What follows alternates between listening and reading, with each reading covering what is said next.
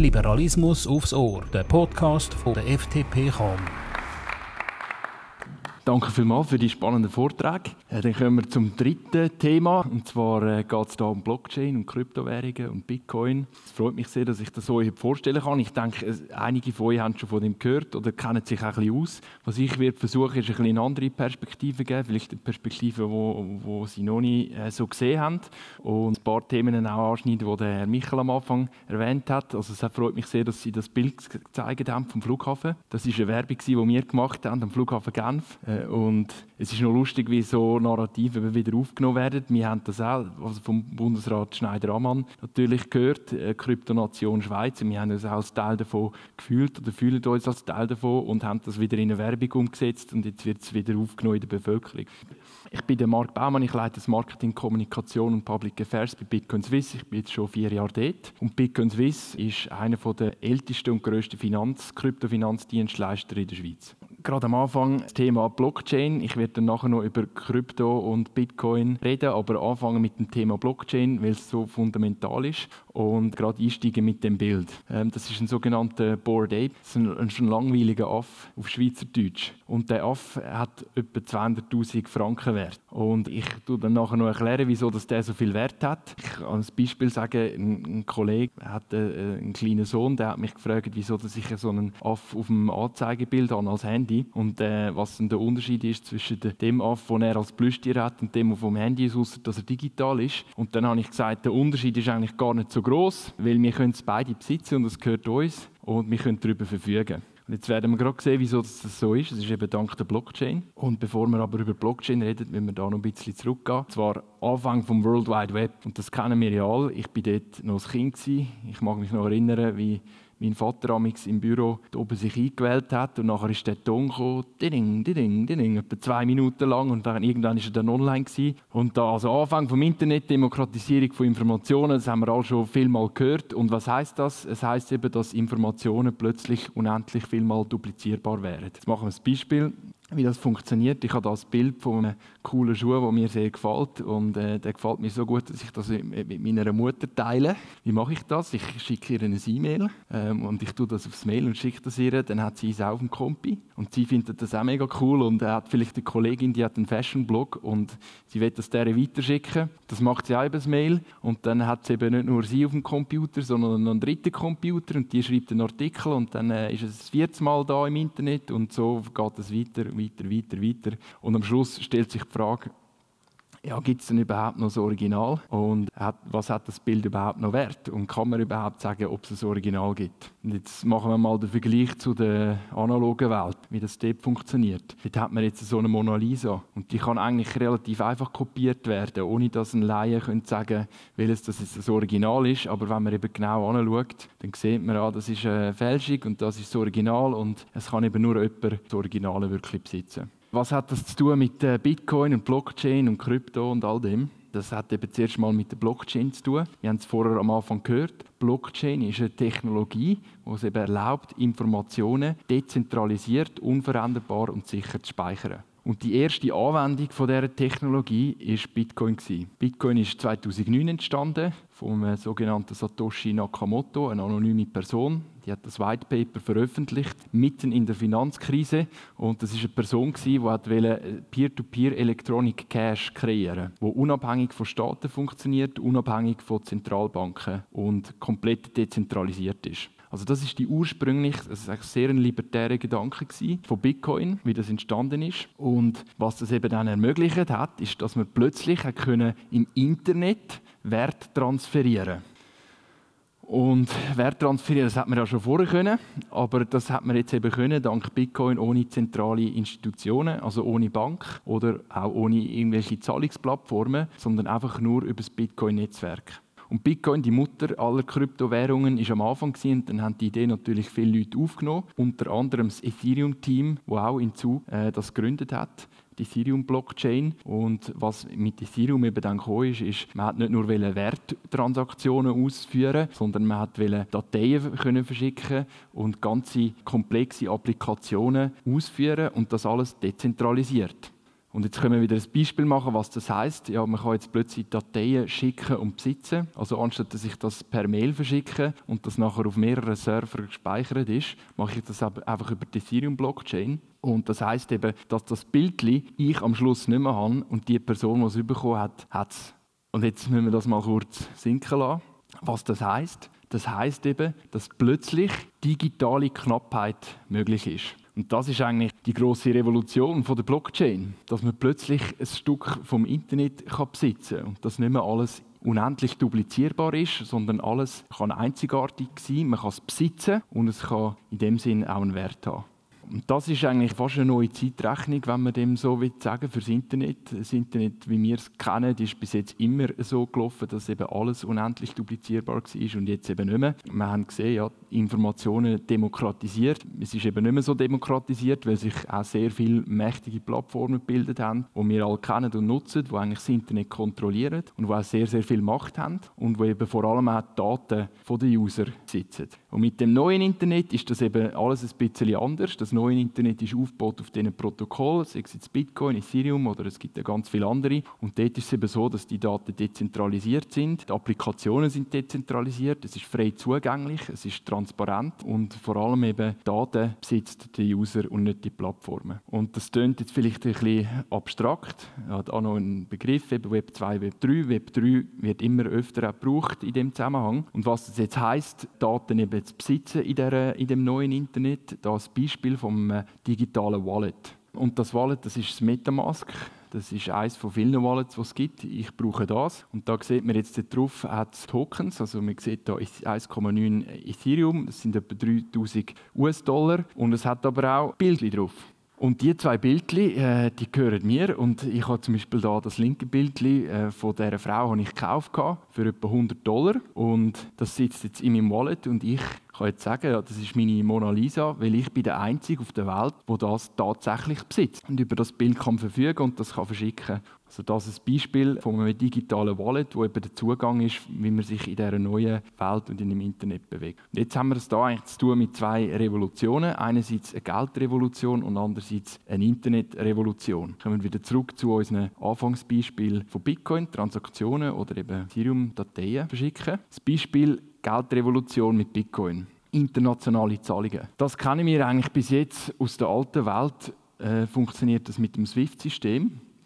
Und das SWIFT-System ist sehr langsam. Es geht mehrere Tage, bis eine Zahlung ausgeführt wird. Es ist meistens sehr teuer und es sind sehr, sehr viele Intermediäre äh, involviert, die eben an dem Geld verdienen. Darum ist es auch so teuer. Und das Ganze kann man viel einfacher machen mit eben der Bitcoin-Blockchain, wo eben Geld international kann verschickt werden innerhalb von wenigen Sekunden und praktisch gratis. Und jeder hat Zugang zu dem.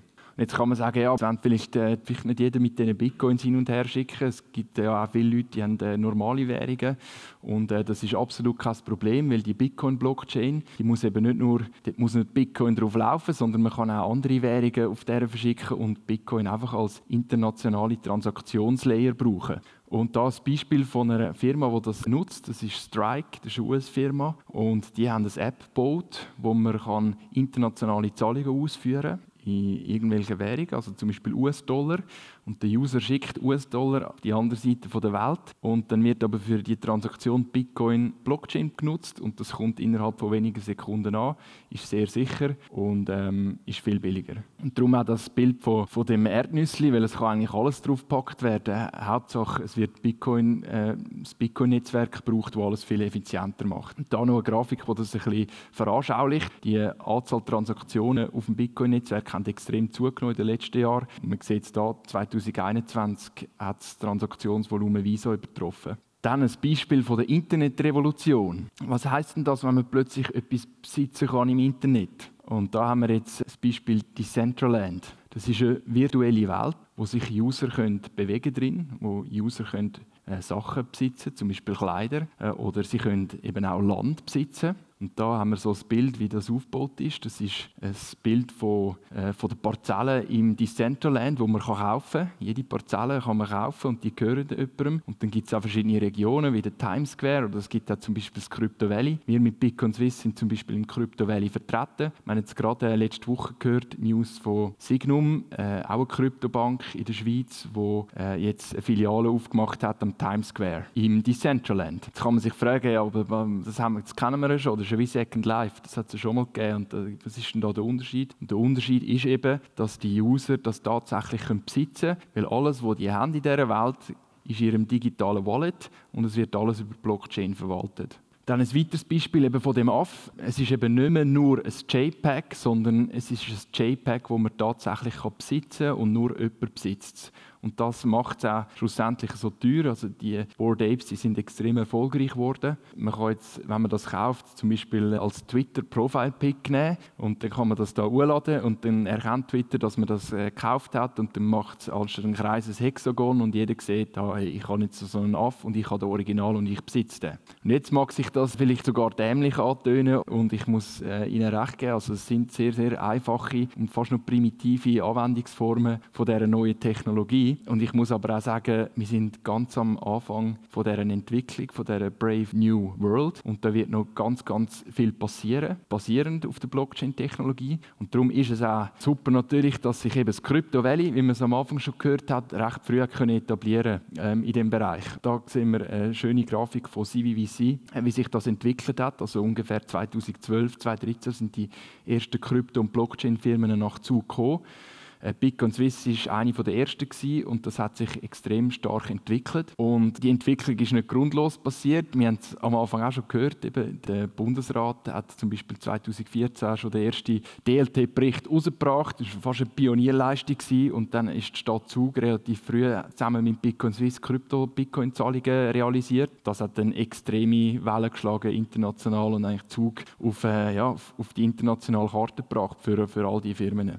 Und mittlerweile ist äh, Zug natürlich Zug Konkurrenz bekommen. Also wir sind bei weitem nicht mehr die Einzigen. Äh, verschiedene Staaten haben erkannt, dass, das, dass die Technologie extrem Potenzial hat und versuchen das für sich zu nutzen. Allen voran die USA. Und äh, mittlerweile ist auch der Markt extrem gewachsen. Also wir sehen es da. Äh, der hat sich von 100 Milliarden auf fast eine, eine Billion jetzt vergrößert in den letzten vier Jahren. Er ist teilweise jetzt in den letzten paar Monaten sogar auf zwei Billionen äh, gewachsen. Und wir glauben, dass der noch viel, viel größer wird werden. Und in den letzten zwei, drei Jahren hat sich Krypto auch immer mehr als Vermögensklasse etabliert. Darum ist das auch eine riesige Chance für den Kryptofinanzplatz Schweiz. Zum Abschluss würde ich gerne noch auf ein Thema eingehen, das momentan sehr aktuell ist und wo immer wieder in den Medien aufgebracht wird und wo ich das Gefühl habe, wird sehr, sehr viele äh, Unwahrheiten verbreitet. Und das ist alles, was zu tun hat mit Bitcoin und Energie. Und da ist jetzt gerade ein Artikel, der gestern im Tag war.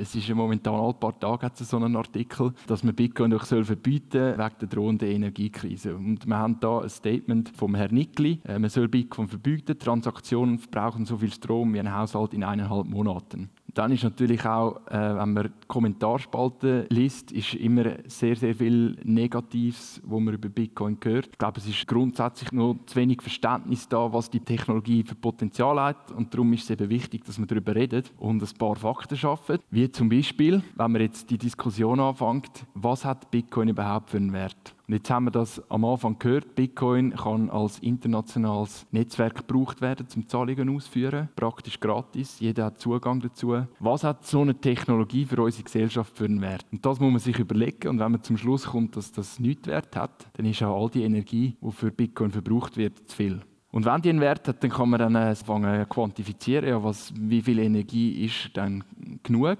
Und dann ist der zweite wichtige Punkt, Energie im Bitcoin-Netzwerk ist immer gleich Sicherheit. Also je, je, mehr Energie das gebraucht wird, desto sicherer ist das Netzwerk und desto stabiler ist es auch gegenüber Angriff, vielleicht auch staatlichen Angriff von einfach Leuten, die ähm, sich bedroht fühlen einem international unabhängigen monetären Netzwerk. Und dann der dritte Punkt, Transaktionen sind nicht gleich mehr Energie. Das ist etwas, wo, immer wieder, wo man immer wieder liest. Ja, Bitcoin-Transaktionen, wenn man die kann abschrauben kann, wie Google-Suchanfrage, verbraucht es einfach weniger Energie. Aber das ist nicht so.